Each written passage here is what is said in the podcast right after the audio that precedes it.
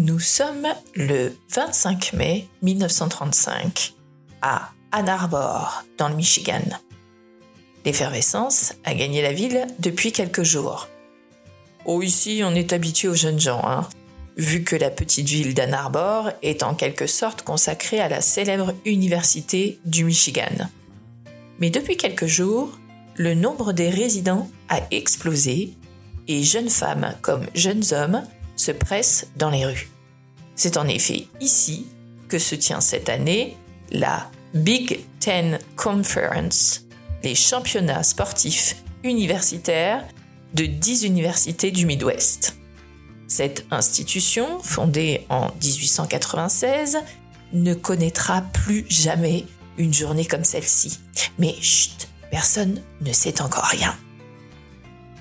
14 universités s'affrontent aujourd'hui, en 2023, dans 14 sports, aussi bien au masculin qu'au féminin. Mais elles ne sont bien que 10 universités en 1935. Qui connaît l'importance du sport dans les universités américaines, conçoit que cette conférence a une place primordiale dans la vie de tous ces athlètes, de toutes ces universités et du sport américain en général. Mais ce 25 mai 1935 va longtemps résonner dans le monde entier. Pourtant, cela a failli être un jour de compétition comme un autre, au cours duquel des sportifs talentueux se seraient battus pour des premières places prisées et honorables, soit, mais dont la résonance n'aurait guère dépassé le Midwest et 1935. Ça s'est d'ailleurs joué à très peu. Si la force gravitationnelle avait agi avec un quart de seconde d'avance ou de retard, il est probable que l'effet de la chute dans l'escalier de Jesse l'aurait carrément empêché de participer à l'événement. Car il a eu de la chance, Jesse, même si son mal au dos actuel le fait la relativiser. Soit, il a besoin qu'on l'aide à s'habiller et quasi personne n'imagine qu'il va être capable d'accomplir les prouesses athlétiques dont on le sait généralement capable. Mais il est pourtant venu à Ann Arbor de Columbus, où il poursuit ses études à l'Université d'État de l'Ohio. Et c'est mal connaître Jesse qu'imaginait qu'il vient pour faire de la figuration. Ce 25 mai 1935, Jesse commence la journée par prendre un bain brûlant pour décontracter ses muscles avant sa première épreuve, le 100 yards. Mais il fait peine à voir quand il rejoint la ligne de départ. Que se passe-t-il quand il entend le starter? Allez savoir. Figurez-vous qu'il se met à voler.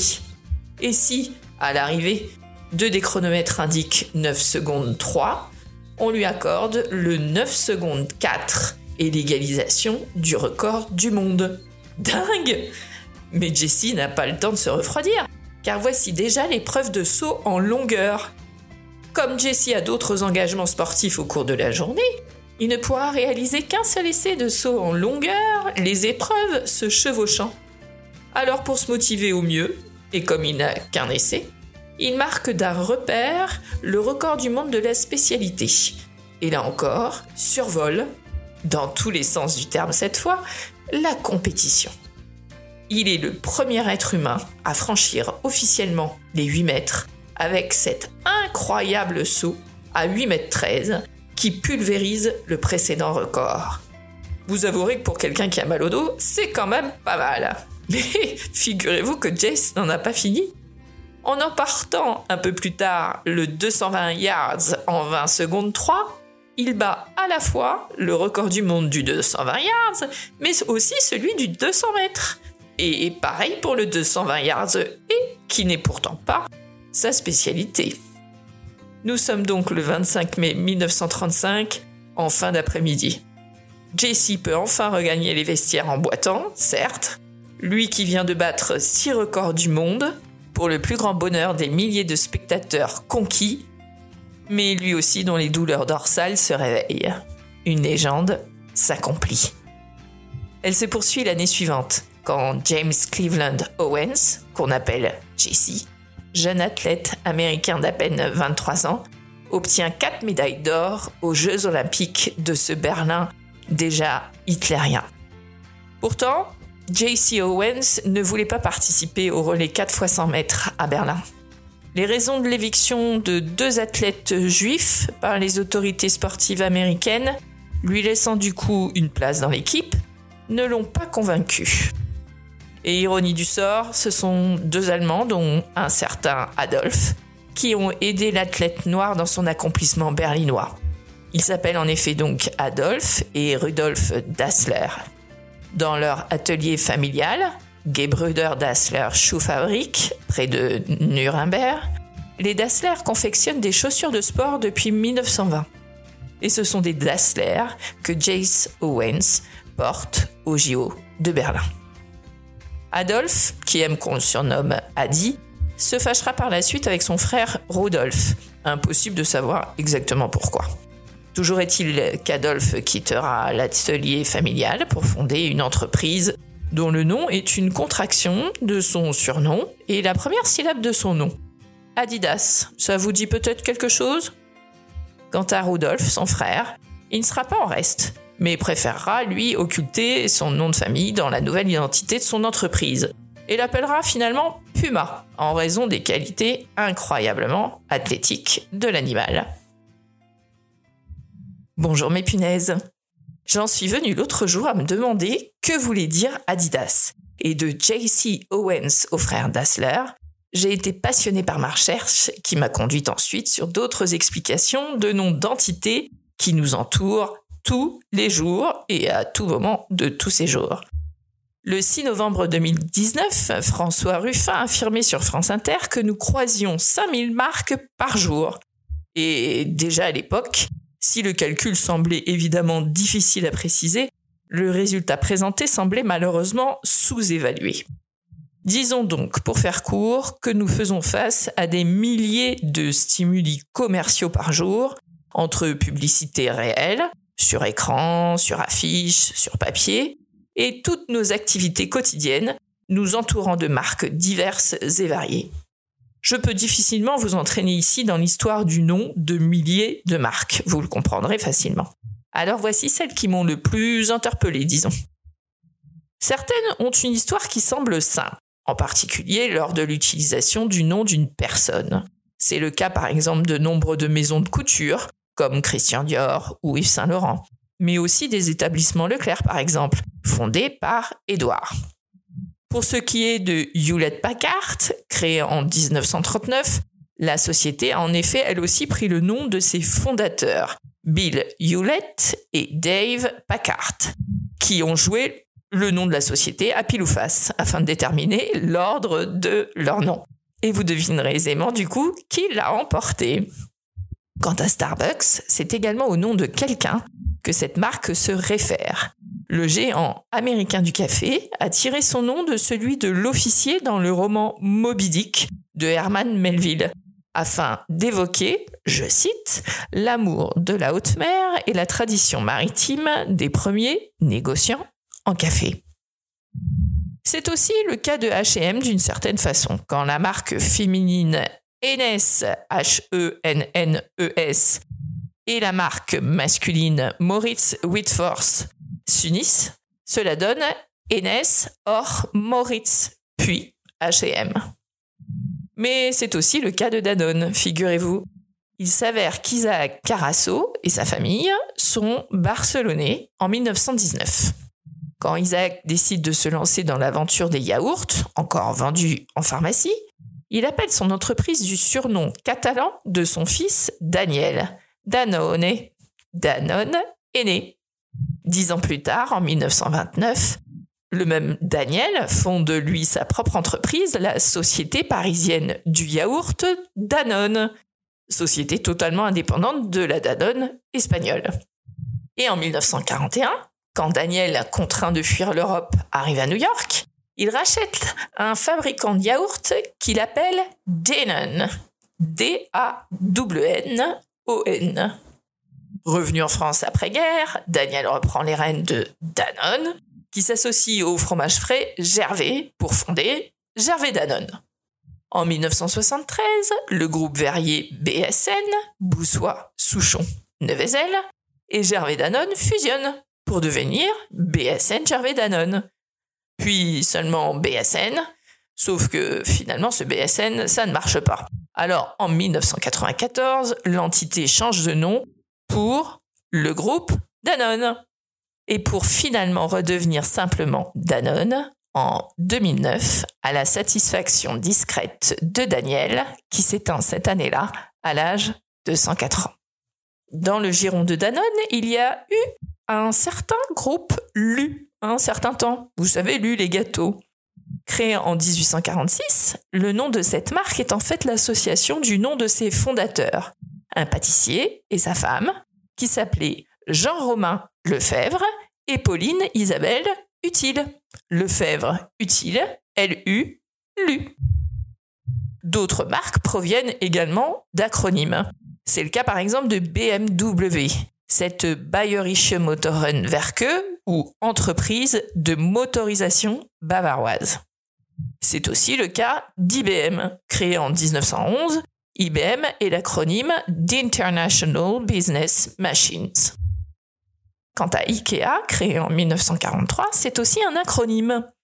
Il contient le nom de son fondateur, mais aussi celui de la ferme de ses parents et du village suédois dont il est originaire. Ainsi est né Ingvar Kamprad, Elmtarid, Agunarid, I-K-E-A, IKEA. Quant à ASICS, il s'agit également d'un acronyme, figurez-vous. Acronyme qui signifie Anima Sana Incorpore Sano, une âme saine dans un corps sain en latin. À noter qu'à l'origine, l'expression latine de Juvénal à laquelle Azix se réfère est mens sana incorpore sano. Mais il faut avouer qu'Azix sonne mieux que Mzix. Pour ceux d'entre vous qui auraient fait du latin, sachez d'ailleurs qu'il y en a un peu partout dans les marques, même quand ça ne saute pas spontanément aux yeux. C'est le cas par exemple de Nivea, l'une des déclinaisons de cette neige latine car c'est tout ce que le docteur Oscar Troplowitz souhaitait vendre en 1911. La blancheur pour la peau des femmes, dont la principale quête était d'obtenir un teint d'albâtre.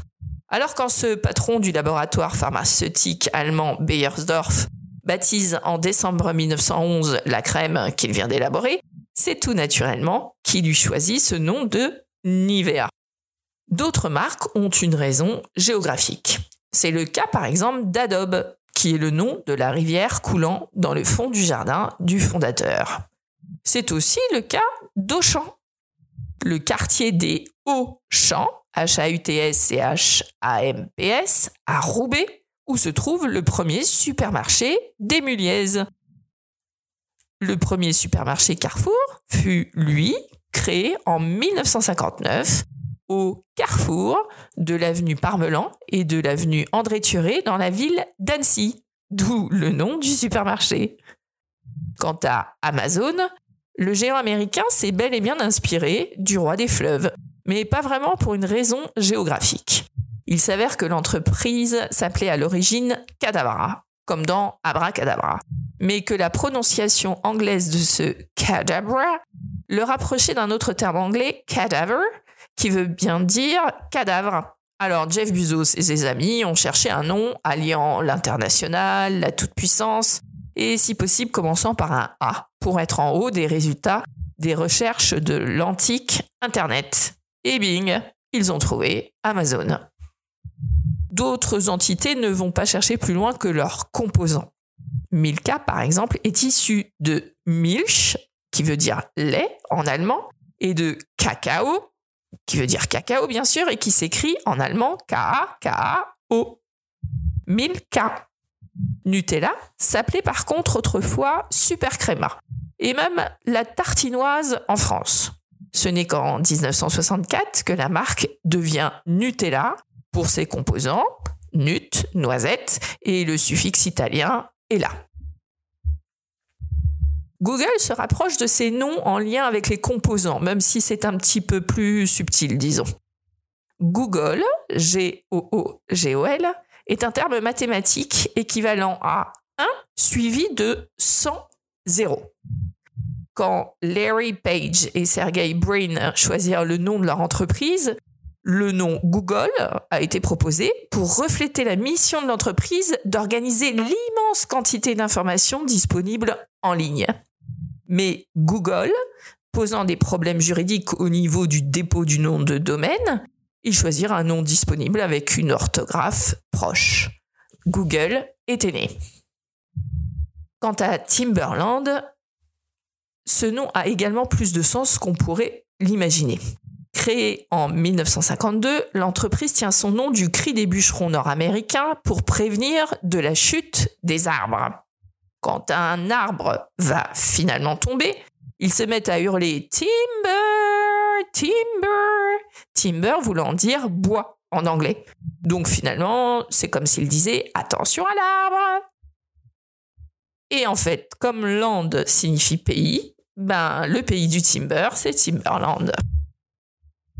Quant à Netflix, elle était à l'origine une entreprise de location de DVD commandée par Internet.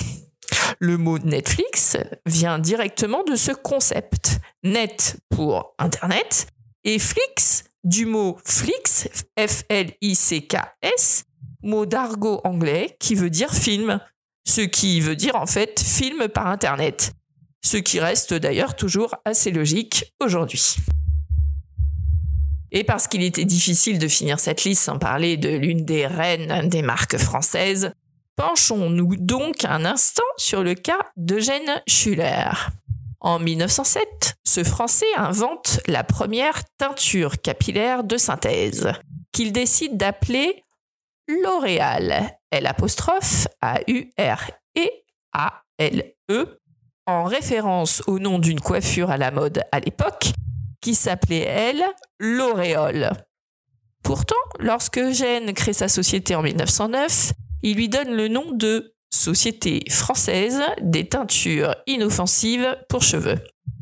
Eugène était probablement un bon chimiste, hein, mais il ne se posait pas vraiment là pour ce qui était de la communication. Cette société française des teintures inoffensives pour cheveux est longue comme un jour sans pain, ne fonctionne pas en acronyme, et personne ne s'en souvient, etc., etc. Alors Eugène finit par rebaptiser son entreprise du nom de son produit phare, qu'il stylise un peu en l'écrivant dorénavant avec un O et sans E final. Voilà L'Oréal, et bravo Eugène. À bientôt mes punaises. Prochain épisode, c'est quoi l'histoire de la carte Michelin, punaise?